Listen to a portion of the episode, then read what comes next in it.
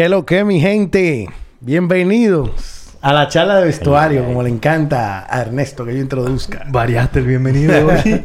sí, lo voy a decir italiano la semana que viene. Bienvenuti. Señores, la charla de vestuario, un podcast dedicado 100% al fútbol. Eh, como de costumbre, con Hipólito y Ernesto aquí conmigo. El día de hoy, pues tenemos un invitado muy especial. Eh, hemos tenido varios invitados en las últimas semanas, pero creo que es porque hemos visto que, aparte de que ha gustado, creo que nos aporta muchísimo aquí al programa. Tenemos aquí con nosotros el famoso modelo de la crónica, Víctor Ferrán, señores. Multifacético. Eh, pedido por el pueblo. pedido por el pueblo. Víctor, dime a ver, papá, ¿cómo tú Oh, estás? Yo estoy feliz, en verdad. De... Gracias por la invitación, de verdad, a todos ustedes. Muy agradecido y contento de hablar de lo que nos gusta, que es el fútbol. Y vamos arriba, vamos allá. No, no, perfecto. Señores, Víctor, como dije, es multifacético. Antes de, de entrar de lleno al tema, eh, vamos primero a conocer un poquito, vamos a dedicarle dos o tres minuticos a eso, para que el público se ponga en contexto. Los que no lo conocen porque él es famoso. Exactamente, No, por eso no, digo no, ¿qué multifacético, porque el, tú estás en los medios, viejo, tú tienes que, que- que aceptarlo ya. Sí, pero no, no que famoso. No, no es famoso estilo Kardashian, pero famoso. No, pero Te una conocen, realidad. te Tú, me acabas de decir ahora mismo eh, tu ocupación y, y tu edad y realmente me, me sorprende que tú estés abarcando tanto tanto frente al mismo tiempo. O sea, te- esa parte te la felicito y no estoy lambiendo, la verdad y punto.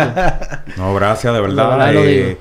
en verdad, siempre he tenido una gran pasión por la comunicación y por el deporte. En- específicamente desde los ocho años, yo crecí jugando tenis y, bueno, me gusta el tenis y el fútbol, pero crecí jugando tenis y entonces a partir de ahí yo me visualicé haciendo esto. Literalmente me imaginaba o frente, de una, frente a una pantalla o grabando noticias relacionadas al deporte y gracias a Dios hoy lo puedo hacer. En verdad ha sido un trayecto muy bonito porque ya prácticamente ha sido desde la universidad que yo he incursionado en este mundo de la crónica y ha sido una aventura muy bonita en verdad. Empecé, yo recuerdo que en la universidad yo empecé con un podcast que se llamaba Deportes Plus y era, era así mismo como estamos nosotros ahora, con, grabando con compañeros, que, bueno, mis amigos de la universidad con los que me gradué.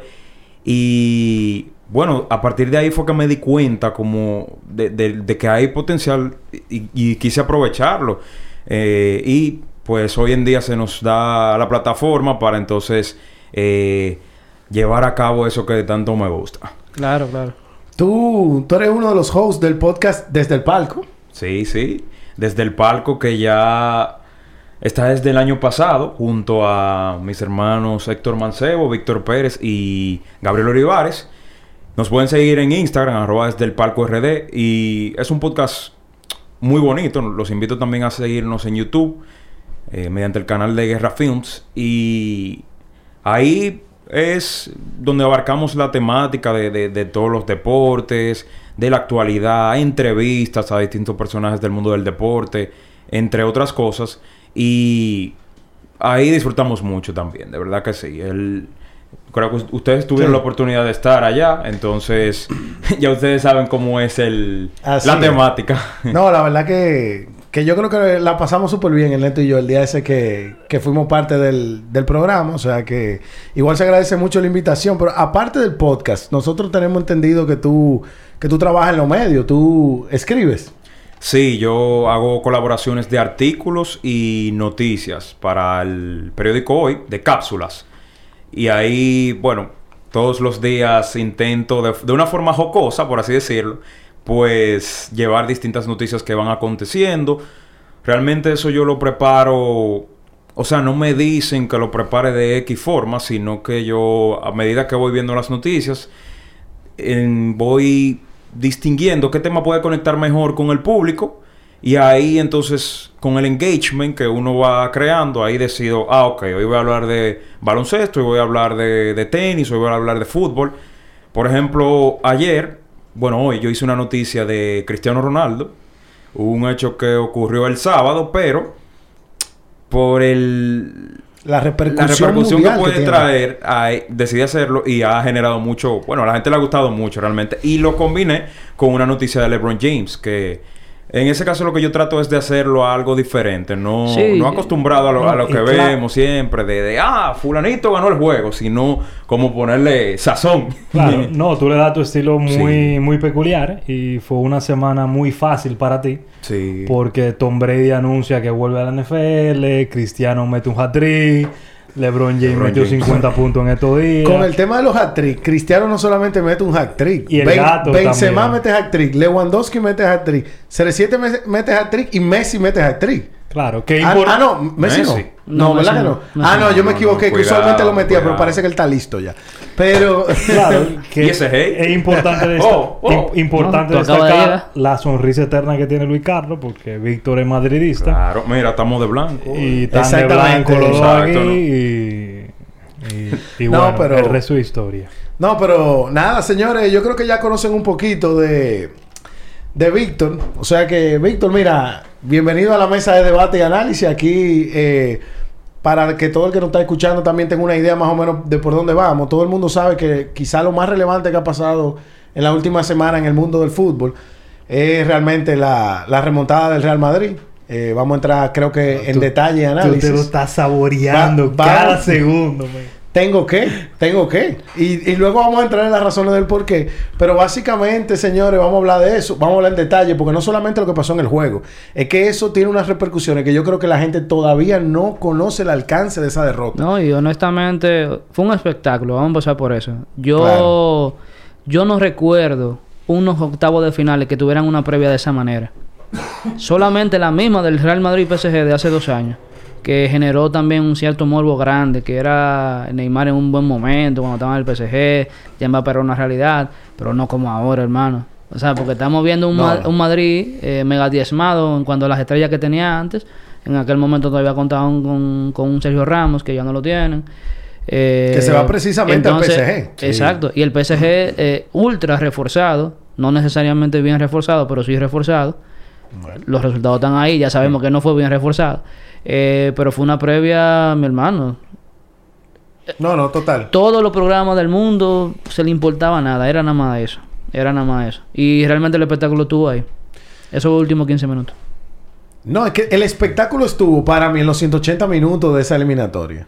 Sí, Eh, Víctor. Oye, ¿qué- me definitivamente ese partido de la ida vimos que el PSG tuvo muchísimas oportunidades porque fácilmente ese encuentro pudo quedar tres goles a cero con esas oportunidades desaprovechadas que no materializó el conjunto dirigido por Pochettino, pues eso lo pagaron caro, lo pagaron caro en la vuelta porque hasta el, hasta el segundo tiempo, el Madrid no revivió, que fue cuando Benzema prendió el turbo.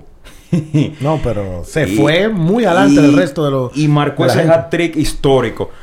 Yo tengo que decir que yo no creía en la remontada del Madrid. Yo como madridista no creía en la remontada del Madrid porque yo vi un partido de ida bastante organizado tácticamente por parte del, del Paris Saint Germain y no, no confiaba realmente, pero el Madrid demostró por qué es el mejor equipo en Champions, por qué hay que hablar con ellos, como dicen en buen dominicano, y remontó con una actuación impresionante de Benzema, que ya es el tercer máximo goleador en la historia del Madrid, detrás de Cristiano Ronaldo, que, ocu- que ocupa la primera plaza, y Raúl González Blanco. Está cerca de Raúl González. Benzema tiene 300, 311 goles con el de hoy. Y Raúl tiene 323. Yo considero que lo va a superar sin problemas. Si no es esta temporada, será la próxima. Pero lo hará. Y cuidado con Cristiano, que si Benzema dura dos o tres años en el Madrid, lo puede superar también. No, pero muy, Sí. muy meritorio lo de Benzema. Sí, porque sí. duró un tiempo importante jugando para Cristiano. que Eso lo saben hasta los chinos de Bonao. Claro. Sí. Y aún así está entre De los forma más- adrede. De forma adrede, Y a él no le porque- molestaba. Ese era su trabajo. Es que él es un team player realmente. En ese momento su trabajo era asiste a Ronaldo y hoy en día es el asistidor número uno de la carrera de Cristiano Ronaldo. Para que lo tengan. Claro, que esa es la clave del éxito de Benzema. Él incluso en una entrevista reciente él dijo que una de las grandes claves de su éxito o cómo él ve el fútbol es que él trata de hacer siempre la mejor jugada posible, o sea, la jugada que tenga la mayor probabilidad de éxito. Sí, Benzema tiene una visión de juego que es sencillamente impresionante. Hay que recordar que esta temporada en la Liga Española es el máximo asistente con un total de 10 Y en pasadas temporadas, como ustedes bien mencionan, pues jugaba para Cristiano porque el sistema de juego del Madrid estaba diseñado para jugar para Ronaldo. No, y no solo Y- eso. y- es que Ronaldo te metía 60 goles por Exacto, temporada. Tú tienes que jugar para él. Obviamente. Eso, Verga. Pero Benzema, una vez se fue a Ronaldo, le ha tomado el liderazgo de ese equipo, ha tomado las riendas, se ha echado el equipo al pecho y ha callado bocas porque mucha gente lo criticaba, que no, que Benzema se tiene que ir del Madrid, que no es jugador para el Madrid. Y él se mantuvo firme y persistente y ahí está brillando todavía. No, y que no, no solo eso. Parte del éxito de, de Benzema realmente... eh, yo creo que es también una de las razones que más se critica. Porque no, yo no puedo venir tampoco aquí a, decir que todo el mundo siempre había creído en esta versión de Benzema. Eso es mentira. Lo que sí es que Benzema... El rol que tiene en el equipo no es un, no es un rol 100% definido. O sea, él tiene una libertad en tres cuartos de cancha que es algo de lo que yo más le critico, pero es algo de lo que a él más bien le sale. Yo soy de lo que digo que el Madrid tiene muchos años jugando sin nadie en el área. Que cuando el Madrid iba a atacar, obviamente que no tenía quien pasar el balón dentro del área, que era la diferencia que tenía, por ejemplo, el Barcelona con Luis Suárez. Que no importa lo que hacían el equipo completo, siempre había uno dispuesto para matar la pelota a 6, 7 metros de la portería. En el caso del Madrid, no, no había nadie ahí, porque ese era el trabajo de Benzema. Y a Benzema literalmente no le gusta estar en el área, porque él le gusta el contacto con el balón. Entonces, el que vive en el área, vive de la último pedacito de la jugada. Y a veces te toca tocar la pelota y a veces no te toca. Él no, él le gusta echar para atrás, él le gusta armar, él le gusta hacer sus paredes para llegar al área. Y cuando tú lo ves en el área, es porque él ya tocó el balón tres veces antes de llegar al área. No solamente eso. O sea, ustedes eh, lo están alabando, pero también lo están maltratando a Benzema. O sea, eh, eh, Cristiano le debe demasiado a Benzema. Claro. No es solamente las asistencias. Eso, es- eso es un dato estadístico. Es un dato real porque se, se transforman en goles. Pero eso no es todo. O sea, la calidad que tiene Benzema hoy no es la, misma, es, es la misma que él tenía hace cinco años. Sí, cuando es un Ronaldo rol diferente, un Sí, rol de el- líder ahora. el no, hecho de pero yo- que él hacía su trabajo, porque imagínate los equipos, cómo se enfrentaban los equipos. Ok, tienen que cubrir a Ronaldo, fácilmente el mejor goleador de la historia del fútbol. Pero aparte de cubrirlo a él, tú tenías que, que cubrirte con un hombre que estaba al lado. Imagínate la marca que jalaba Benzema solamente por estar en el equipo. Claro. O El- sea que, que, que literalmente, no solamente por marcar goles, el Madrid siempre tuvo varias opciones de meter gol. Y el jodido gol iba, iba a caer, si no era por la mano de este. Él sí tuvo un problema, que lo recuerdo, que no era tan efectivo como es ahora. Porque ese último gol que Pero le metió al, al PSG de, de tres dedos y rápido. O sea, él no, No. tenía esa picardía de antes. él no tenía ese instinto de killer realmente, porque antes él, al ser un jugador tan completo, Benzema no es el típico delantero de hoy en día, que es un killer del área, por así decirlo. Un tipo Luis Suárez, un tipo Robert Lewandowski, sino más bien que es un jugador que reparte, que asiste, que recupera el balón, y no es el tipo de delantero que estamos acostumbrados a ver hoy en día, sino para mí es el delantero más completo del mundo. No actualmente, sino ya hace varios años. Desde que se fue Cristiano específicamente. Porque el avance que ha tenido Benzema ha sido sencillamente impresionante. Y en esta eliminatoria contra el PSG lo demostró una vez más. Tirándose a ese equipo al, al hombro. Y yo estoy seguro que va a seguir brillando y marcando espera. goles. Al, hombro. Bueno. Hubo uno que lo tiró mal al hombro. No, no, pero espérate, que Benzema no Y es, y, es, y, es, y es rubito. De- que y Sí, sí, en. Croacia. Vamos para allá, vamos para allá. No, Y pero va- Croacia. vamos para allá, pero yo quiero terminar. Ese juego tiene muchas le, le hemos, le hemos agarrado, ¿verdad? Y bañado de miel a. Benzema. Yo quiero tirar un último comentario porque me gustó lo que dijo Víctor de es el delantero más completo y tiene muchos años siéndolo. El primer gol, digamos, el gol, espérate, Pero, que no es el gol- delantero más completo. Él es el, él es el jugador más completo. Él es el mejor esa. jugador del mundo. Me gusta esa. Pues yo tengo dos años te, diciendo. te la voy a comprar, te la voy a comprar. Pero lo que yo digo con la palabra completo es porque la gente que vio este partido, que creo que fue todo el que tiene televisión, ¿verdad? En el A mundo col- a entero. color, sí. Exacto, a color. Eh, señores, ese primer gol viene. El portero del PSG tenía el balón.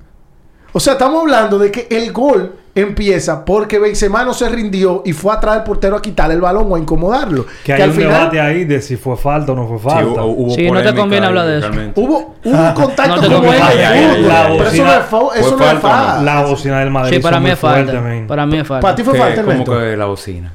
Loco, sí, loco. Cuidado. Sí, Pa- sí, sí. para mí, ¿tú sabes por qué Yo no creo fue que, falta? que, que, que cosa se confunde.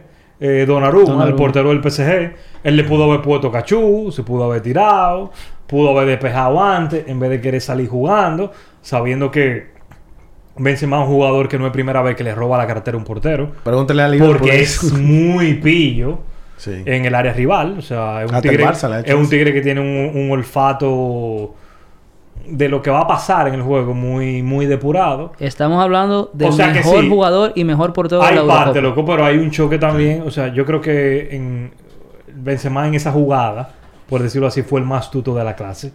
Y mala Sí, por pero- Donnarumma, que viene siendo el mejor portero de la Eurocopa. O sea, que no estamos hablando de, de poca cosa en, cuanto a la portería del PSG. Pero mira, Para mí fue falta. Pero, mira, para mí no loco, lo fue. Bien, bien jugado. Y tú sabes por qué yo considero que no fue, no fue falta. Creo que me gustó lo que tú dijiste, fue el más tuto al final. Es una jugada que either or. El árbitro igual podía haberla cantado porque es que existe un contacto. Pero luego que Donnarumma del balón, si ustedes se fijan. O sea, no es que él tumba a Donnarumma y sale una chanfla de Donnarumma. Él da un pase adrede y como ya la presión estaba muy cerca, pues obviamente que se tocan. Porque es que el fútbol no, no es tú allá y yo aquí. No es a un metro que se juega de ¿Tú distancia. sabes qué dijo Buffon? Que para los que no están escuchando, Buffon es probablemente uno de los porteros más grandes de la historia. Top 3 de la historia. Italiano, al igual que Y Donnarumma. muchos lo dan uno. Igual, al igual Te que puedo asegurar que acabó a Donnarumma. al igual que Donnarumma dijo que Donnarumma debió de ser un poco más listo porque luego que Benzema tuvo ese contacto con, con Benzema, él se paró muy rápido. Donnarumma, dijo Buffon. Entonces, al pararse tan rápido Donnarumma, le dejó a entrever al árbitro que la cosa no fue tan grande. Pero es que no lo fue. Tuve la jugada. Oye, la- el No, consejo, no, el eso- consejo de Buffon, que se tire, que se tire. Eso o sea, tiene... Buffon pocas ver. palabras le tuvo, le tuvo diciendo, coño, si tú hubieses sido más pillo y te queda a lo mejor en el piso, agarrándote el- la pierna, a lo mejor manda Loco, la, la O a, jugada lo reversa mejor, o a lo mejor te la clavan ahí. a jugar el bar. Pero Benzema ahí fue más astuto. Eh, yo creo que Donnarumma pudo haber hecho un poco más, hablando al final del día, de pegar esa bola. Como tú dices, esa, esa eh, enferma necesidad de querer salir jugando. Loco, dale un fuetazo a Pero esa que bola. ojo, que eso era parte de lo que se le aplaudía tanto en la eliminatoria completa al PSG. Yo nada más eh, viendo el partido, yo nada más oía gente diciendo, wow, qué lindo salieron, wow, qué lindo salieron. Y yo nada más llevaba diciendo, cuidado, que está muy cerca, Pero cuidado, eso que está eran muy los cerca. defensas, no el portero, man. Y al final viene y termina siendo es que qu- quieren ser más santos que el Papa. No, hay jugada para despejar y hay jugada para salir. Cuando tú tienes a Benzema oliéndote en la nuca, tú no puedes salir jugando. No, no. Pero no. una cosa. Y más teniendo en cuenta que él, su juego con los pies no es su fuerte. O sea, si tú me dices que un portero tipo Manuel Neuer, yo te digo porque uno de los que más domina el juego de pies, o Ter Stegen del Barcelona. Pero Donnarumma... Ederson del City. Y mira que Donnarumma es un portero buenísimo, súper completo, considerado de los mejores del mundo. Pero ahí se equivocó. Y más que el Madrid venía con muchísima hambre. Independientemente que Mbappé había mar- marcado el primero, pues el Madrid mostró su ADN de Champions y no se rindió y le salió. En pocas palabras, son prumú el PSG. Y aquí hay que decir una cosa. Eh, honor a quien honor merece. Yo creo que este es el episodio de, de Luis Carlos. Él- Gracias. Él, él lo pedía a Ah. grito. Aquí trajimos invitados. Y, Nos todo, y, to- y todo lo que ustedes quieran. Nos mojamos. eh. Y Luis Carlos siempre que yo en siempre creyó en el Real Madrid. Él dijo que incluso en el partido de ida, donde el Real Madrid no se vio tan bien como el PSG a nivel de juego, que él incluso dijo, y nosotros también lo dijimos, que lo mejor del Madrid en el partido de ida fue el resultado, que fue 1 a 0 porque pudo ser más abultado. Luis Carlos siempre dijo algo, men, y hay que dártela. Y tú dijiste, un momento, estamos en el halftime. Y, él- y es una realidad, estamos en el medio tiempo. Luego se jugó el partido de vuelta en el Santiago Bernabéu, que le terminó dando la razón a Luis, a Luis Carlos. Por lo menos Hipólito y yo, estoy seguro que Hipólito piensa igual que yo, no esperábamos esa desconexión del PSG, del PSG porque prácticamente Marquinhos, quien es considerado un gran central del PSG, tuvo un partido para la, para la historia, o sea, para el olvido, donde incluso ese, ese gol de Benzema, no sé si fue el segundo o el tercero, El segundo. fue prácticamente una asistencia de Marquinhos, o sea, un, un despeje loco estúpido, totalmente. Y ahí el Bernabéu se impuso. Claro. Eh, quedó claro un mensaje sobre la mesa de que con dinero no se ganan títulos, puramente, como decía Johan Cruyff, yo nunca he visto una bolsa de dinero meter un gol, y el Bernabéu le quedó muy grande, el PSG. Precisamente hay una frase que dice que 90 minutos en el Bernabéu son muy largos. Y así mismo se vio. Porque el mismo Luka Modric dijo, si remontamos al PSG vamos a ganar la Champions. Y yo estoy convencido de que el Real Madrid después de esta victoria, la confianza que le va a dar es muy grande y van a ganar la Champions. No, no, o- ojalá. Eh, Ay, Así que que- Luis, que tú querías este momento de gloria. Gracias. Hay que dártelo. No, yo tengo que Porque agradecer. creíste en contra de viento y marea. No, y- mira, No, hay yo, que darle su mérito, yo claro. no, yo no hubiera creído, papá. yo no hubiera creído, porque es que, obviamente, ya vamos a pasar un poquito a seguir hablando del partido, lo que pasó en ese en particular, no el anterior, pero de verdad yo, lo que yo usé en el raciocinio mío, mi cabeza como lo interpretó para realmente creer, fue que yo dije, si ese fue el mejor partido, la gente estaba hablando del mejor partido de la historia, casi que del PSG en Champions. Nadie dijo eso. Loco, que fue un avasallo total, lleno de ocasiones. Tuvieron hasta un penal que vamos a entrar, qué tan culpable Messi luego. Pero una pregunta, Pero en lo que tu yo digo análisis- fue, en tu eso fue uno de análisis- los peores. Entonces, en contraste, hubo uno de los peores del Madrid y el resultado fue 1 a 0. Fue que yo dije, no, es que estos tigres ni van a jugar igual, ni el Madrid tampoco. Y si eso fue lo único que tú pudiste sacarme, espera que lo que te viene entonces. Entonces, al final la Champions, yo siempre le he dicho, no la gana el mejor, la gana el que menos errores comete. Honestamente, el Madrid pudo haber sufrido, esa es la palabra, sufrido muchísimos minutos. Pero ¿qué errores cometió el Madrid? ¿Qué errores? El penal de Carvajal a Messi. Ese fue el error y Courtois lo tapó. No, eso no es un error. Entonces, al final... Exacto. Mbappé que estaba regateando, Y, Dios. Mbappé O que sea, estaba regateando. eso no es un error. Entonces, al final, el Madrid cometió menos errores que el PSG. Eh, no- olvidémonos de ocasiones de gol, de posesión. Miremos la palabra errores. El Madrid cometió menos errores que el PSG. Eso Y ese fue el que ganó la eliminatoria. Sí, Yo- el Madrid fue mucho más preciso que el PSG, especialmente en la vuelta. Y que no se rindieron porque, como mencioné antes, PSG marcó el primer gol con el tanto de Mbappé y ahí fue que el Madrid se puso fino. Con los pases, muy pocos errores, la intensidad del partido fue altísima y eso sin duda alguna le ayudó a llevarse esa eliminatoria. Yo en ese equipo nunca he creído. O sea... En el eh, PSG será, ¿verdad? sí, en el PSG. Porque tú has creído mucho en el Madrid. Sí, yo en el Madrid... A la mala te ha hecho creer. Me ha hecho creer, sí. Pero Sí. yo... O sea, mi, mi análisis y mi pronóstico eh, que, el, que el PSG podía hacer algo era eh, por las incorporaciones que habían hecho en el equipo. Que iban a ser directamente puntuales en sus resultados. Entonces, tú no contar como... O sea, a Ramos eso no le pasa. Si Ramos hubiera estado en ese equipo... Eh, Se, ca- eso- se esos caga tres todo el mundo ahí. No, no, no. Sí, pero Es ese fue otro que yo se, dije. Se va a ganar una roja. Eh, Él, él va a Claro. evitar que eso pase. Claro. Él Y eso fue otra que yo dije también. Yo, no le, error tenía, tan yo no le tenía miedo a, a Sergio Ramos, siempre lo dije. ¿Cómo yo le voy a tener miedo a un jugador que no ha jugado con el PSG? No, y no. al final terminó siendo eso. Estoy de acuerdo contigo, estoy de acuerdo contigo. Sí, pero eso tú no lo sabías. Ahora te voy a decir una cosa. Pero no había jugado. ¿Cómo Eh, yo podía asumir que iba a jugar y iba a ser un crack? No Ese puedo. error tan grosero de Marquinhos, Ramos no lo hubiese cometido. Porque nunca lo ha hecho. Porque es un tipo de mil batallas. Pero lo que tú dices, o sea, nunca jugó. Mala del PSG, buena de Florentino. Sí. Y del médico asesor de Florentino. No, no. Que le dieron la orejita. Le dijo, mira, este tipo... No, es mínimo un brujo que él tiene. Porque eso, Mínimo un eso, no, lo, no lo decía ningún doctor. un viejo. brujo de San Juan que le dijo, mira, no, este tipo no va a carburar la temporada que viene. Una pena por el PSG porque realmente le faltó esa mentalidad Y ojo, mira. Yo esperaba un poco más de y Neymar. Ramos. Sí, un poco Messi, más de claro. Neymar en cuanto a esa mentalidad. Ahora, el neto, vamos, vamos a indagar un ching ahí con todos. Bueno. Vamos de lleno. Va- vamos a ponerle culpable o, o pesos. Yo sé que la culpa fue colectiva. tengo lo mío Et- ya. esto se cayó. El PSG tuvo culpa colectiva. Esto no es tan colectivo. Pero ¿quién fue? ¿A quién es el más señalado del PSG? ¿Quién El, es el único, más el señalado? único que se salva ahí es Mbappé. Mbappé. es Mbappé. No, Berratti tuvo una eliminatoria increíble. Y quedó increíble. y, y Berratti pero, también. Y pero, quedó- pero, Berratti ha estado en todas las remontadas que le hacen al PSG. Y él es el que se encarga de ordenar el juego del PSG. O sea que cuando ese pajarito se desconecta, el PSG lo siente. Bueno. O sea que ya todo lo bueno que yo fui uno de los que hablé con, muy bien de él en los dos partidos. eh, y en el segundo más todavía hasta la mitad. Todo eso se cayó. Porque él, él, él es el que debe dar el paso adelante ahí. Coño, y pero es que ese error de, de Donnarumma, del portero del PSG, fue muy grosero. Mira, El error del defensa del PSG de Marquinhos. Loco, eso fue un ¿Tú pase- sabes que él es más viejo en el PSG que. Marquinhos? Él tiene más tiempo en el PSG que Marquinhos. ¿Quién? Berratti. Sí, sí, yo lo sé. Pues entonces debe tener jerarquía. Un maestro como ese tigre en el medio campo. Yo, loco, para mí él cumplió. Mira, la o sea, después de Mbappé, para mí Berratti pa- cumplió. para mí Berratti no es el señalado en mi caso. No, no, Ahora, para si en el. Hipólito está bien. No lo es. Yo dije No. un dato a- ahí, ahí. Lo, lo tiré ahí. ¿Cuál es tu señalado entonces, Messi. Hipólito? Messi. Messi es el principal Sí, responsable. Sí, lo, lo digo. ¿Por qué? Porque él, es la- él es el factor diferencial de ese equipo. Él era la Torre Eiffel. Él, él es la Torre Eiffel, exactamente. Se la aprendieron a él. Se la sí, aprendieron a él. para mí... Antes de darte tu palabra, Víctor. Messi es el que más cobra de ese equipo. Proporcionalmente hay que exigirle más.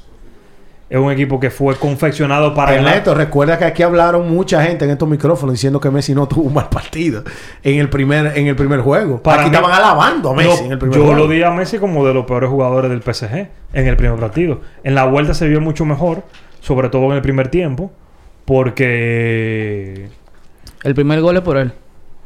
Y él es el que recupera arma y se la manda a Neymar para que después los rápido hagan la jugada. Pero lo, lo que hizo él es lo que nada más hace él. Que nadie más lo puede hacer. El problema es que nada más lo hizo ahí. Y cuando el equipo se vio abajo, ese, ese saque de, de inicio que ellos perdieron, ese, ese es el que él lo debe hacer. Y No, él- es que, y él es que el ahí es que falta gana y liderazgo. Pero, Víctor, Sí, lo que le ¿quién es tu señalado del PSG? Muchos hablan de Messi, pero yo me voy a ir con Neymar también. ¿Por qué? Bueno, sencillo. Neymar se va del Barcelona porque precisamente en esa remontada contra el PSG tuvo una actuación buenísima El y las cámaras se quedaron con Messi. Ahora, fue lo contrario. Ahora era un momento para él brillar, para él demostrar de qué está hecho y quedó a deber. Tuvo un partido flojísimo quedó a deber porque Neymar, recordemos que llegó a París en 2017 y se le trajo para eso, fue. No fue para ganar ligas sin, sin, tonar en, en- sin sonar en tono despectivo, sino para que ayude a su equipo, el PSG, a ganar la Champions. Y quedó muchísimo a deber. Pero Messi también, muy flojo, muy flojo. Y ambos, un dato importante es que ambos en el partido de este fin de semana fueron abuchados por el público Pero del de mala- PSG, de pero mala muy mal. manera. O sea, eso nunca se había visto en la carrera de Messi, que en su estadio local, para el equipo que juega, en este caso el PSG, le hagan ese abucheo de esa forma. Y eso ha desatado muchísimos rumores, como por ejemplo que se está pensando volver al Barcelona, pero Ojalá. eh, Yo lo quiero en el Barcelona. Oye, siempre salen este tipo de noticias cuando eso sucede. Yo creo que se va a quedar y No, que tiene contrato. Se tiene que quedar. Sí, exacto. Y además, yo creo que el Barcelona también es otro tema, pero el Barcelona se está armando sin Messi ya. Y además, la, la situación económica del Barça es la que es. Entonces, no creo que se puedan permitir esa vuelta. Sí. Hay un Señores, tema también, o sea, por decir eh, quién es el más, porque yo pongo a Messi como el, el- el- el mayor culpable, porque era quien estaba llamado a ser el factor X en ese equipo. A mí me dijeron cuidado con Messi en febrero. Sí, yo lo dije, yo fui uno de ellos. No, no, yo quiero... Y también, yo, no señalo, pero y también te dije que. Messi iba a tirar su última bala en, en el jardín de Messi. Cinco años no hace nada todavía. No, ya él no vuelve a hacer más nada ya. Olvídate ya. Cinco Pero años. el peor, el, el que ha quedado peor parado ha sido Neymar, indiscutiblemente. O sea, hay fuertes rumores Pero de... es que Neymar llegó hasta de una lesión, viejo. Messi estaba... Esa es la forma. Messi estaba en forma. No, pero espérate. Neymar tiene 29 años. Messi tiene 34. Por más bien que... Por más mal que llegue uno o el otro. Y Neymar dio eh, pinceladas en el partido de, de, de, de Dio ida. las dos asistencias, ¿no fue? Sí. Sí. Bueno. O sea que... ¿Qué tanto puede... ¿Cuánta asistencia tiene que dar para que tú digas que fue un gran partido? Es que no asistencia. Es que ese equipo es tuyo, viejo. No. desde ¿Dónde estaba Messi, él no. cuando, cuando el Madrid estaba atacando? ¿Dónde estaba él? Yo lo dije. Messi, Neymar y Mbappé. Ninguno defiende. El problema es que Mbappé las mete. Y Neymar, bueno, de vez en cuando. Pero Neymar, Messi no tiró. Neymar no tiró un tiro en la eliminatoria, viejo. Bueno. Y es el jugador más caro en la historia del fútbol. Ahora, cosas que yo noté, así como que las remontadas no hubieran pasado, sí. Mira, Ramos, esa es la uno. no, está bien, pero yo no la voy a poner de esa forma. Bueno. Mira, ya eran dos goles, no uno, en contra que tenía el Madrid. En el momento del error de Donnarumma, cuando se sobreconfía y Benzema viene de listo y, y le, y le presiona. Mete al Madrid en la eliminatoria. Eso fue en el minuto 61. Por completo. Yo te puedo decir a ti que hubiera sido minuto 65 a 70 y ya el Madrid hubiera dejado de creer. Los brazos hubieran naturalmente empezado a caer.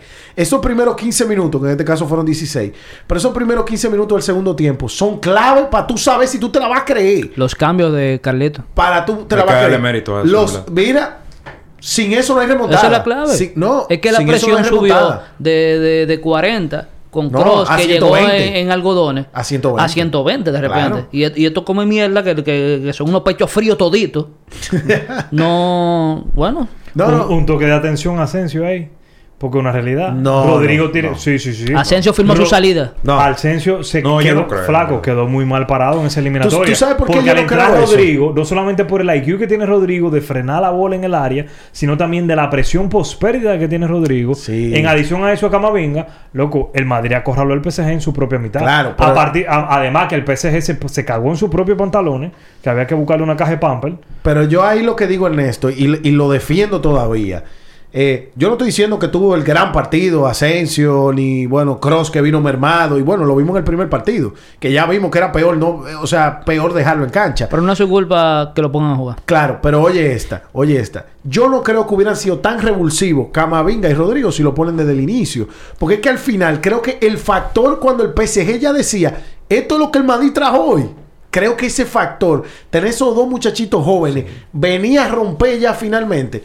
Yo soy de lo que digo, que Kroos y Asensio hicieron lo que le tocó, que era mermar más o menos ahí el balón, o cuando le tocaba, tener un par de ocasiones como tuvieron, al menos en el caso de Asensio. Y cuando el Madrid necesitó dar ese subión, porque es que fue un subión de verdad, literal, de 40 a 120, se lo dieron a estos muchachitos. Yo te puedo asegurar que tú lo pones de inicio y yo no creo tanto en esta remontada. Esa entrada, óyeme, ese ingreso de Camavinga y Rodrigo fue vital. Y funcionó mejor de, de revulsivo. Y el de Luca que- Vázquez también. Sí, y hay que darle su mérito a Ancelotti ahí. Justo porque- cuando porque Carvajal necesitaba él- un respiro. Óyeme, él recibe muchas críticas, pero el Madrid está a un paso de ganar la liga sí. y está luchando por todos los títulos. O sea, es muy meritorio lo de Ancelotti que vuelva a demostrar que conoce este club más que nadie. Porque no todos los regresos tienen éxitos. Vemos, no voy a decir que Zidane, pero, pero yo estoy convencido de que esta segunda etapa de Ancelotti va a ser más exitosa que la segunda etapa de Zidane. Porque Ancelotti tiene definido, eh, se visualiza en el club, tiene definido su juego, tiene bien eh, esquematizado todo lo que quiere lograr con el club eh, a nivel táctico. Entonces eso de verdad deja mucho que desear. No, esta liga el Madrid la tiene. O sea, esta liga del Madrid. Para Sí. mí, esta liga no Hoy se la se, se clavó un clavo más en el ataúd del un Sevilla. clavo más en el ataúd. El, el gran rival que ustedes tenían era el Sevilla, que al final del día. No, como y- eso- y como- se sabía que no. Claro, como nosotros avanzamos aquí, sabíamos que era algo que, se iba, que iba mucho a nadar, pero se iba a morir en la orilla. Y realmente, para mí, alguien que quedó muy mal parado en esa eliminatoria fue Pochettino. Sí, es. Ey, ya se habla. tema ese, Porque Pochettino me he dado cuenta que era algo que ya yo sospechaba, pero que es un gran alineador, o un buen alineador, pero como entrenador no es la gran cosa. Es un entrenador bueno, pero no es un entrenador de, de primer nivel. Que como un. Klopp, como un Guardiola, Viejo, él una estuvo gente de en eso. el minuto 60 Y del ha- segundo juego, ganando 2 a 0, viejo. O sea, ahí hay una culpa muy grande del error de Donnarumma. Donnarumma despeja ese balón y no estuviéramos hablando de aquí de remontada. No, no, no. Y, y Pero Pochettino, va- vamos a seguir Es ahí, blandito en ese sentido. No. Y, y eso Sí, me sí, ha hecho sí, sí. respetar, mira, eh, Víctor, eso me ha hecho respetar más a Luis, a Luis Enrique, Sí. el actual entrenador de la, de la selección española, que yo tuve la, la oportunidad o el privilegio de tenerlo en el Barcelona por tres años, que el primer año ganamos el Triplete, triplete. Qué privilegio. El triplete. El privilegio de jugar con. Suárez y Neymar y Messi tuvo No, él. pero él lo La enfrentó- oye, y Xavi y Iniesta. No, él lo enfrentó a ellos tres. Y el segundo entrenador de él, un sube, le dijo a Neymar, oye papá, si tú sigues así, tú vas a terminar como Ronaldinho. Que fue un tigre que a los 29, 20, 28 años se explotó. Estaba en Liga Pachanga. ¿Tú entiendes? Porque son gente que vienen con un talento nato muy, muy alto. Pero si tú no tienes el compromiso y la entrega, oye, tú terminas, Sí. tú te- tú terminas preso. Oye, yo creo que a nivel táctico fue un fracaso por parte de Pochettino y estoy seguro que no lo van a querer la próxima temporada. Ya incluso se han mencionado varios nombres, se, se habla de Simeone. No, o, o sea, Pochettino está un Sí, y medio Se afuera. habla de Zidane, pero Zidane dicen que prioriza la selección francesa, pero es, es que fue un fracaso, es como tú dices. Él demostró ser un gran alineador, pero es que para dirigir a estas estrellas hay que tener algo más que eso. Por ejemplo, ahí está el caso de Luis Enrique con el Barcelona, que administró de maravilla esa plantilla. No, y que tú tenías que dar el 110 a Luis Enrique. Si no te iba para la banca. Y si no, nos vamos en un límite diré. Como pasó Sí. en el Barcelona. Exacto. Que se fueron No, a un límite diré. Luego vino la inflexión del partido contra la Real Sociedad en Anoeta. Que a partir de ahí todo cambió. Pero él mandó un precedente. Él Sí, dijo, ah, pero- Neymar, Piqué, ustedes llegaron de vacaciones y se cogieron día extra para la banca. No, pero mira. Me da igual que tú te llames Neymar, que tú te llames Messi, que tú te llames el Diablo. Tú No, pero para la mira, banca. señores, sí, Pochettino se va, ya estamos claros, porque esto es un fracaso, básicamente. O sea, te dan una temporada con Messi y Neymar en papel, la única que te van a dar porque en papel se va. Este juego aclara un poco más la postura de él irse. Ya él sabe cuál es el equipo que le va a llevar al estrellato y a los títulos de- de- en Europa. Pero hay que ser, obviamente siempre, ¿verdad? El eslabón se corta, ¿cómo es? La, la soga se corta por el lado más, más flaco. Y ese Pochettino, porque uno solo, no son 23. Ahora, el que ve la plantilla descompensada del PSG. Señor, el PSG en la media cancha se presentó en el Bernabéu con Berrati, Paredes, Danilo y entró de recambio Pereira. ¿Quién ha visto en un top 100 de los mediocampistas del mundo a Pereira? A, A Paredes, Danilo. a Danilo. ¿Quién lo ha visto? El PSG no está compensado. Paredes hizo un gran No. partido. Sí, Paredes, A- a Paredes dio partir la de que cara. salió Paredes, fue que ese equipo se- se derrumbó. Yo creo que Pochettino le cogió mucho miedo a la amarilla, pero a veces... Hay que es- morir es- con, con 9, con hay- 10, con lo que sea. No, es que tú, tú le estás quitando voto de confianza. ¿Tú crees que Paredes es, es estúpido? Él, no, él, él sabe que, tiene es una lo amarilla. que digo, había que morir con él en el Ahora, campo. eso fue, es verdad, fueron, fue multifactorial la remontada. Nadie hace una noche así en 15 minutos si tú no le pones la- las herramientas. Y creo que una de esas fue, obviamente, ya todo lo que hemos hablado, los cambios, todo eso. Pero eso de paredes que se menciona ahora, eso es vital. El que vio, el equipo se hizo aguas en la media cancha. Se hizo Ahora, aguas. ahora Luis, creo que no hemos extendido en el tema. Sí, Eh, yo nada más quiero cerrar con, con esto, porque no hemos hablado de, de lo más importante de todo. Simplemente démosle un aplauso a Modric. Luka sí, Modric. Luka. Eso, eso es lo único que puede hacer. 37 años. Ese Y el, que, más- balón y el de que más- oro. y el que más corre. No, es increíble. Óyeme, Es increíble. es que lo que me lo que me causa risa es que especialmente los del Barcelona lo quieren dar, lo quieren jubilar, pero es que él le calla la boca a ustedes. Yo, yo lo quería jubilar queremos jubilarlo años. para que no juegue para el Madrid. No, pero al final, mira, eso de Luca Modric, es verdad que Benzema se lleva obviamente el gol, la estrella del, del juego, y él metió tres. Fue un hat-trick. Pero- Pero... que al PSG nunca le habían hecho un hat-trick en eliminación directa. Bueno, Mm, siempre hay una primera. años. Cuando Una te enfrentas al Madrid, siempre van a haber muchas primeras de esas raras. Pero oye esto: Modric, en el partido, en el primer partido de esa eliminatoria, cuando el Madrid entraba en su mejor momentico, que empezó como a empujar un poco, empezó a salir de su propio campo, ahí fue cuando Ancelotti sacó a Modric y dejó a Kroos en el campo. Y se derrumbó todo. El poco momentum que teníamos se derrumbó. Y finalmente llegó el gol del PSG. Creo que Modric, es verdad, yo soy de lo que piensa que le entendía que le iba a faltar gasolina. Modric da 120 minutos si lo tiene que dar, viejo. Y a un nivel que Nuevo. todavía creo que hay jóvenes que no pueden. Así es. Valverde, una nota altísima en el partido. Mucho. No, Eh, no corre acabaríamos hoy. sí. Nacho fue la gran sorpresa del partido. Estás cubriendo una Sí. posición y lo hizo perfecto. Al Sí, igual sí, que sí. hoy, por ejemplo. Es verdad No, que era no. con el Mallorca, pero Nacho eso- siempre cumple. Es el eh, trending topic. Eso demuestra la polivalencia que tiene el Real Madrid en todas sus posiciones. Porque independientemente de, por ejemplo, que ya no cuenta con figuras como Ronaldo, vamos a decir Bale también, porque es como si no estuviera.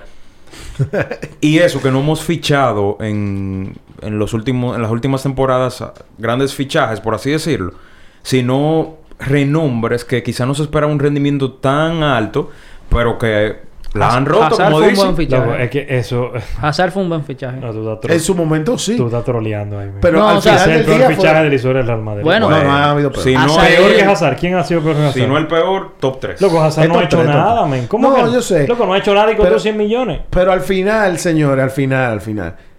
Este Madrid, obviamente, y ahí conectando un chingo con lo que dice Víctor, sin Hazard ni Bale, que probablemente son dos de los que, bueno, los dos que más cobran seguro de la plantilla. Van a hacer falta. Y tú, no, Hazard tú, y Bale van a hacer falta. cuando tú saques esos dos hombres y meten papel por Hazard, ¿qué es lo que va a suceder? Ay, Dios y mío. por Bale, que va a sobrar unos chelitos para contratar a otro. Yo no me imagino Digo, qué es lo que va a pasar. Hazard no ha hecho nada, Nada, este nada. Pero digo que van a hacer falta esta temporada para objetivos mayores. Bueno. Ya pasaron al PSG, ¿verdad? Y muy meritorio. Hazard me sí. acuerda Pero- a mí a, Puede ser, a puede Italia ser. en yo. Pero no es verdad que Benzema le va a meter 3 al City. O al, o al Bayern. Vamos a ver. Al final Ey, es errores. Al final no es errores. No es culpa para arriba. Y esto es 11 para 11, ¿eh? Esto es 11 Ay. para 11. Hoy el, Mueve, el- me mueve, mueve, ya, no quiero Sí, hablar sí, sí. Madrid. Pero el Vamos. City, el, el todopoderoso City, hemos visto que en esta semana no ha podido con dos partidos semanales. Bueno, Está en uno bien y en el otro va explotado. Entonces, yo quiero ese City. Ahora tú lo quieres. El del fin de semana, no ¿Tú el, lo la- quieres no el de entre semanas. El del fin de semana lo prefiero. Pero nada, Hipólito aquí eh, ha hecho una gran labor con el tiempo. Nos tiene presionado. Pero la verdad que nada, ese era el tema quizá más... eh, el, el tema estrella de la semana, no, no del día de hoy, de la semana. Señores, aquí tenemos un popurrí, básicamente, para ir tirando un par de ideas con cosas que han sucedido. Pero vamos a empezar con la más importante para que no se nos quede, para asegurarnos de eso. El Chelsea, la guerra, las sanciones, las repercusiones que va a tener eso en el mundo del fútbol. Recordando que el Chelsea es el actual campeón de Europa, que quizá no está contendiente activo por y la- del Mundial de Clubes. y del Mundial de Que era el Clubes. único título que le faltaba a Abramovich Sí. en su gestión. Correcto. La cantidad de sanciones está ahogando al Chelsea que antes yo pensaba que iban a ser, bueno, otro dueño y eso, pero estamos hablando eh, de que el club pudiera ni siquiera terminar la temporada a ese nivel. Sí, e- esto ha causado un impacto muy grande, no solo en el fútbol inglés y para el Chelsea, sino en el fútbol mundial, por el hecho de que el Chelsea es el campeón de la Champions League y del Mundial de Clubes. Entonces, el dinero, por ejemplo, que pierde la UEFA es, es enorme. O sea, el, el impacto económico que eso tiene es muy grande. Y a nivel futbolístico probablemente también. ¿Por qué? Porque a raíz de esta guerra, probablemente muchos futbolistas buenos del Chelsea decidan dar, dar eh, el paso a un lado, e irse del equipo y buscar nuevos horizontes porque no se van a sentir o seguros o que no, no va a ser la misma su situación. El club, evidentemente, dependiendo de la gestión que llegue, se verá obligado a vender o a realizar distintos movimientos con el fin de buscar lo mejor para ese equipo. El club se ve perjudicado, pero los mayores perjudicados son los jugadores. Exacto. Porque No, es que... son sí, los fans, viejo. No, a los fans le van a quitar. segundo. Es- esa gente No, vive en no. eso, como que eso es familia de ellos. Sí, perfecto, pero esta gente viven de eso. bueno, pues o ya sea, tienen tantos millones que Eh, ya, ya da para vivir en el retiro No, también. pero, pero hoy por hoy, eh, Lukaku, que ya lo oficiaron para allá y le están pagando lo que él no había ganado en su vida, él no sabe de dónde va a salir su próxima quincena. Eh, un Havertz, o sea, Oye, si necesita Lukaku su próxima quincena, estamos bueno, presos. hermano, pero por algo ellos quieren seguir creciendo. Sí. Mira No, lo pero que yo- hizo yo Messi, que enti- se yo- fue para esa mierda de yo- equipo. yo entiendo No, lo claro, que tú dices. yo vamos a poner primero a la, a la audiencia un poco en contexto. Exacto, exacto. Eh, el- es importante destacar que el dueño del Chelsea, al día de hoy, es un ruso, Roman Abramovich, un empresario, un magnate multimillonario. Y prácticamente el Parlamento inglés le ha congelado todos los bienes a él, no solamente los del Chelsea, sino también los bienes de él eh, personal, por el hecho de ser ruso y por el hecho de lo que está pasando con Rusia y Ucrania.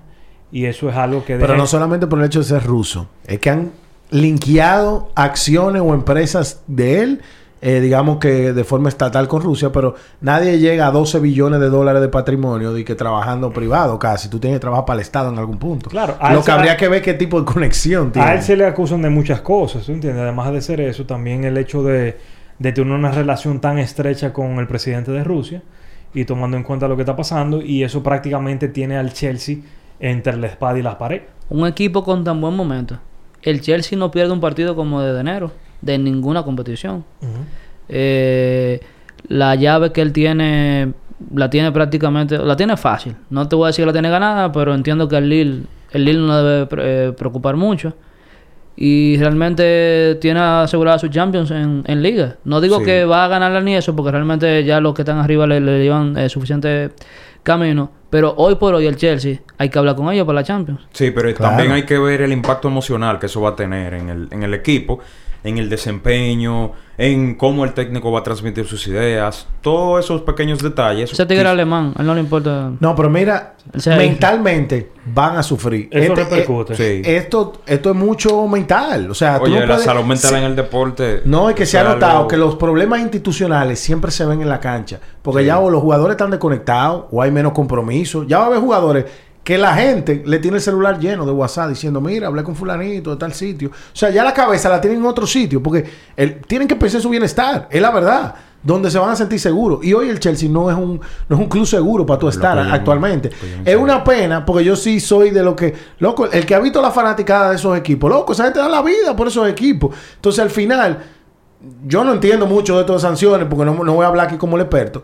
Pero loco, déjenle vender ese club a otra familia y dejen eso así, por el bien de los aficionados, no por el bien de, de Abramovich, que ya dijo que no le va a sacar un peso a la transacción, que todo lo va a donar para caridad con, con, con las víctimas de Ucrania y eso. Deja que venda ese club, viejo. ¿Por, por qué hay que ser tan, tan así? ¿Tú Le entiendes? tienen todo prácticamente congelado. O sea, no puede ni Sí. siquiera vender una camiseta ese club. Tiene la tienda cerrada. Pero no que- puede comprar jugadores. Eso es por no lo puede- mediático del Chelsea. Claro. Yo creo que están haciendo un ejemplo mediático con el Chelsea. Porque de nada sirve. Él al otro día de una vez se lo dio una chari- eh, a, un, a una organización sin fines de lucro, la administración del club, desde que salió el lío. Deja que lo venda. Porque, porque los fans mundiales, que ya son mundiales. Todo el que gana una Champions tiene fan en China, en Argentina, en Brasil. Alguien es del Chelsea. Aquí yo he visto camiseta del Chelsea en la calle. Bueno, un dato farandulero es que desde que se regó esa noticia, eh, varias personas, celebridades en el mundo, estaban interesadas en, comp- a- Claro. en comprar el club. Claro, Por ejemplo, un ídolo de, de, Gastón. Sí. Conor McGregor. Conor McGregor de una vez hizo un grupo de WhatsApp. Dime, ¿quiénes van a entrar en este pool? ¿Quiénes Para comprar en Empezó Chelsea. a cotizar. T- Tengo 100 mil aquí. ¿Qui- ¿Quién tiene el resto? no, pero No al pueden final- renovar jugadores, no pueden comprar jugadores, no pueden vender Todo jugadores. Yo creo que más lo vamos a sufrir eso que el mismo Roman Abramovich. El tipo no necesita eso. Déjenlo vender. E- ese sería mi, mi postura, ya que lo tiene la fundación, el club. Eh, porque vuelvo y digo, no sé mucho de esto, no voy a entrar en eso.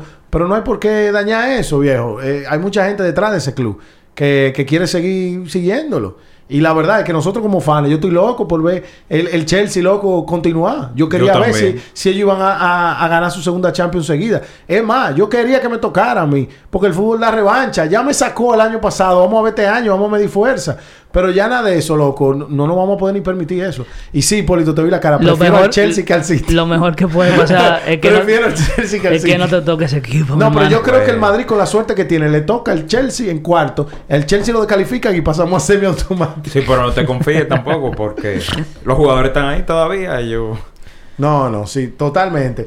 Señores, fuera un poquito de ese tema, hay que mencionarlo al menos. Felicidades a los milanistas que finalmente pueden decir que son líderes de la tabla italiana. Líderes reales ya. Líderes reales, la tabla no ha cambiado. El, el Milan ya estaba en primer lugar, pero estaba pendiente de, de un partido del Inter que todavía sigue pendiente. El problema fue que empataron uno de esos. O sea que ni siquiera ganando ya se ponen en el liderato. O sea que ahí vamos a ver si el Milan aguanta. Es básicamente lo que hay que ver. Si el Milan aguanta. Bueno, plantilla tienen para aguantar. Y yo creo que si mantienen ese buen nivel que han tenido, van a ser campeones de la Serie A. Porque este equipo, recordemos que junto a la Juventus y al Inter, es uno de los más históricos de Italia.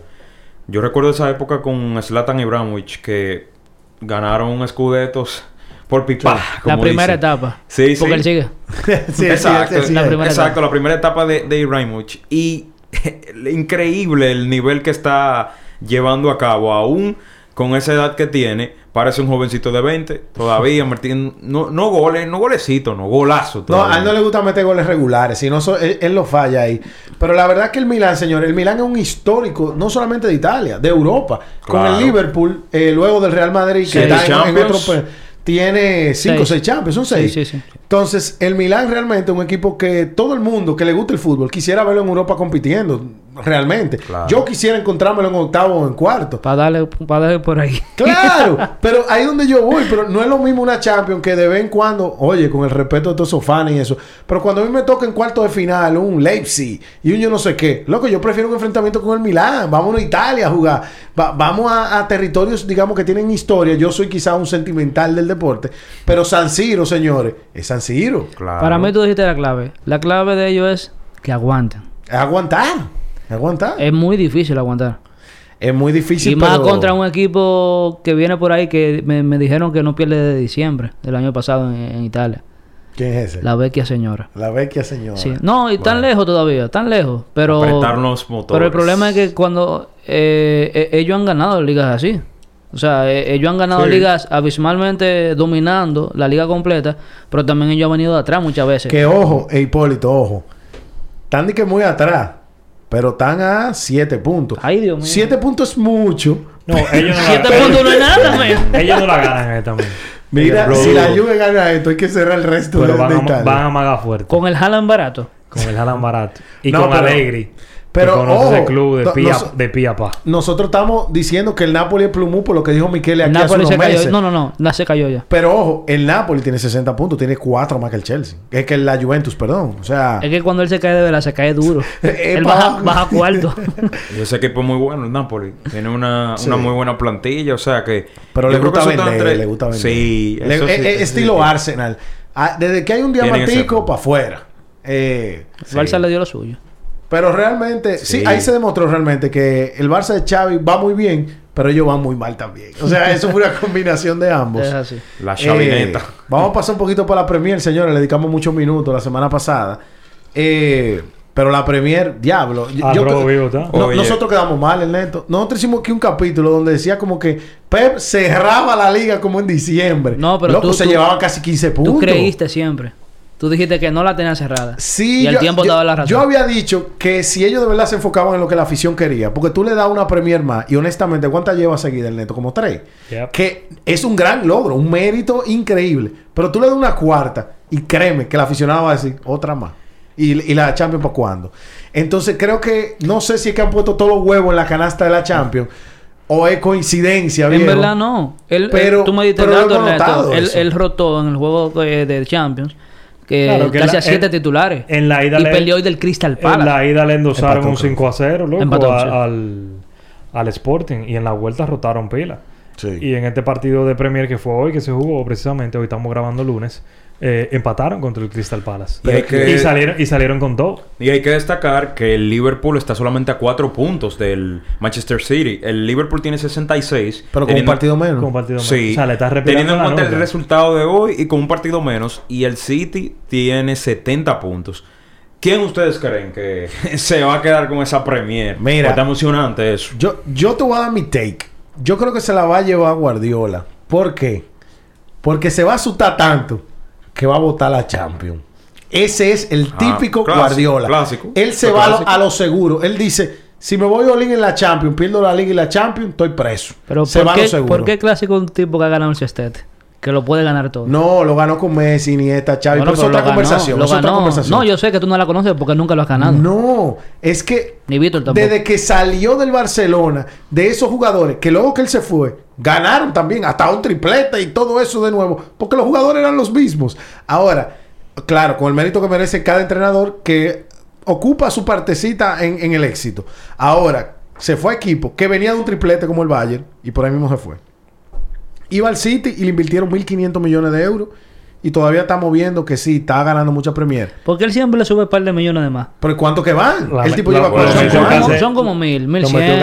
Ah, mil cien, Para mí el próximo pila, episodio le va a tirar dos mil. Chelsea invirtió pila. El Liverpool no ha invertido tanto así, pero ha invertido mucho Pero toditos son ganado liga. Loco, muy, muy meritorio lo que ha hecho Guardiola. Sí, sí, yo, no se le puede quitar aunque, en la Champions no, la haya ganado, en verdad lo que ha hecho en Liga ha sido increíble. Está Pues, y bien, yo creo pero que... Pellegrini ganó una liga con el, con el City. Sí, pero en la Champions, en la Champions, ¿Quién es el mejor entrenador del mundo? Guardiola. Para no, mí. para mí no. Para ¿cuál es? ¿Cuál ¿quién es? ¿Cuál es? ¿Cuál es? Está interesante. El- esa el que está en su casa Para ti, ¿quién es, Luis? Carlos? No, me interesa esa pregunta. No, pues yo la, ¿Quién ti- yo la tiré es- por eso. No, no, para ti, ¿quién es? No, Guardiola. Para ti, Víctor. Guardiola, sin duda. Y para ti, Luis Carlos. Nagelsmann. Yo me voy con el del Bayern. Ah, bueno. Señores, Mm. el del Bayern, Joven dime, ese a te- puer- puer- fuera de Lewandowski, mencioname un jugador que tú no mencionas que todo que ha ganado, ha ganado una polca. Ese ha sido su logro. Ey, mira, ahora se ríen de Nagelsmann. El neto creía que él era Nagelsmann. es una máquina, viejo. Yo Pero no ha ganado nada. ¿Cómo tú dices que es el mejor del mundo si no ha ganado soy- nada? No puede no ganar nada, viejo. ¿Tú sabes por qué? Porque que yo a veces le doy... Mira, Es más, el Dortmund se le puso cerca al Bayern ahora Mira, en la Bundes. pa- para mí yo le doy más mérito, por ejemplo, a un Rainieri cuando ganó el Leicester la Premier que al entrenador que ganó la Champions ese ¿Era año. el mejor entrenador del mundo en ese momento? En ese momento sí. No, eso no es verdad. sí. Seguro Zidane ganó la Champions. Tú ponías Zidane. No, Tú no sabes lo que estás no. diciendo. No, no, no, no. Pero es una conversación que podemos tener en otros eh, episodios o en las mismas redes sociales para que nos den los minutos. Pero la verdad Y es que cada, comentarios. ca- cada uno tiene su, su, su take. Y obviamente que Guardiola, obviamente que está en la mente de muchos como el mejor entrenador. Pero un entrenador que, sin quitarle mérito, gana mucha liga y ya. Y el, che, el Bayern Hoy está líder de su liga y el año pasado creo que la ganó y así mismo cuando pasó por otro equipo también ganaba su liga e igual la siguen ganando sin él. El, el Barça se fue él y igual ganó triplete. Yo soy muy creyente en los factores comunes, en la matemática. ¿Cuál era el factor común? Ah, pero que el, el Barcelona ganó tres Champions en yo no sé cuántos años. No, pero no malinterprete. con- con Todo 30 el mundo está consciente de que él está de ver en esa competición. Claro. Y él tiene que Claro. ganar esa competición. Sea con ese equipo, sea con otro. Claro. Si no, su legado se va a ver mermado. Por más que gane. Señores, hay clásico el domingo. Ay, ay, ay, ay, ay, ay. ¿Cómo Yes, llegan? sir. Un breve análisis individual cada uno. Vamos a empezar por el lento, que lo veo listo, loco. Lo veo listo. ¿Listo por qué? Eh, o sea, listo con el micrófono, que tú estás listo para disparar. Ah, estoy... Eh, hazte un breve análisis de los momentos en que llegan cada equipo y qué tú crees que va a ocurrir. Domingo clásico. Xavi contra Carleto. El Madrid gana ese juego. Para mí. Bueno, lo está pensando mucho. Bueno, yo me mojé, yo me, mo- yo me mojé rápido. Ahora, el primer clásico, yo lo vi 3 a 1 y así mismo se dio. Eh, yo entiendo que este va a estar más cerrado. Pero yo entiendo que el Madrid eh, viene crecido. Bueno, eh, casualmente hoy sí pasó algo que me pone a pensar, que es el, eh, el golpecito que lo van a agrandar la semana completa de Benzema. Para que sea titular. Para que sea titular y meta dos goles. Esos son los clásicos. Sí. Pero yo entiendo que todavía el Barça, aunque va en una curva ascendente, no está contra un pseudo producto acabado que tiene el Madrid hoy por hoy. Sabe cuál es su 11. El Barça no tiene un 11 definido. No. Eh, Adama no jugó ni un minuto en el último partido. No, ni en el pasado. Bueno, eso te dice mucho. Eh, y aquí no lo bañamos en miel de, lo, de lo bueno no, no, que lo bañamos por meritocracia. Sí, claro. Eh, yo entiendo que el Madrid gana ese juego, hoy por hoy. Creo que la asociación más dura del fútbol, hoy por hoy, es la de Vinicius y Benzema. Ernesto. Bueno. Víctor. Mira, Víctor, ve dándole. Sí, porque se va será el tiempo. un partido muy reñido porque tanto Barcelona como Real Madrid vienen de ganar sus respectivos partidos. El Barça ganó cuatro goles por cero a los Asuna en el Camp Nou y el Madrid ganó hoy tres goles por cero al De Mallorca visitante. de visitante. El año pasado perdimos 1-0 ahí. Entonces yo doy como pronóstico un 2-1 a favor del Madrid. Y es en el Bernabéu. Me gusta O sea eso. que... Eh, el Bernabéu está a foro full ya. Sí, Casi sí, 70 sí. mil personas. Lo conoce a mí. Óyeme, mira, Quiero- el que no- en el es que dominó el que no sabe se acuesta. Para ti es un empate eso. Para ti es un empate. Que ojo, me voy a unir al empate. Eh, yo creo que va a ser un empate. Wow, tú respetas a man. No, no que lo respeto. Es que creo que el Madrid tiene que ser inteligente. Ese juego no es nuestra prioridad, honestamente. Yo pensé en eso ahora mismo. Entonces, ese, si, si Carleto es inteligente, le manda un mensaje desde la alineación diciendo, tú esta temporada no eres tan importante para mí. ¿Y qué hace? Pone gente que no son habitualmente titulares. Tú deberías hacer una novela. Yo siento, yo siento a Cross. Es más, yo te puedo salir hasta con Camavinga, viejo. Eh, yo siento un par de habituales. Obviamente que juego, porque a todo el mundo le gusta ganar un clásico. Obviamente que juego con, con Benzema, juego con Vinicius. Pero quizá- quizás el juego para Rodrigo, Él va, por ejemplo, con, de él va con todo. Sentó a Modric hoy. ¿Por qué? Pero, pero... Sí, no, Clásico weekend, man. Pero, Pero- no, no es eso. Pero yo creo que Carleto, ojo, no es lo que creo que él va a hacer. Es lo que yo haría en su posición. Yo mando un mensaje de entrada, pongo tres, tres jugadores, dos que no son titulares. Tres o dos. No más de ahí, porque obviamente nadie quiere perder un clásico. Eh, tres o dos, simplemente para mandar un mensaje.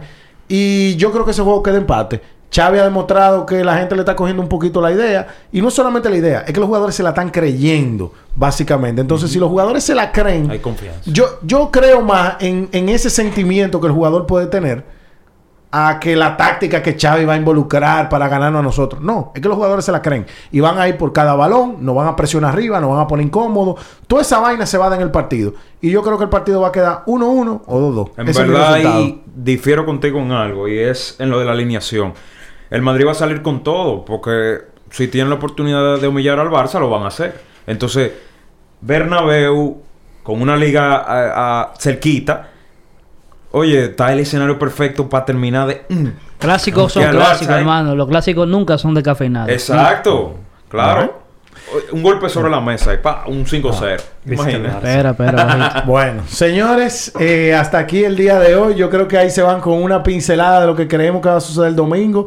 Busquen dónde verlo. El juego va a estar súper interesante. Va a ser muchísimo más divertido que el pasado, eso se lo aseguro. El próximo episodio, aparte del clásico, vamos a analizar eh, el desenlace de los octavos de final de Champions.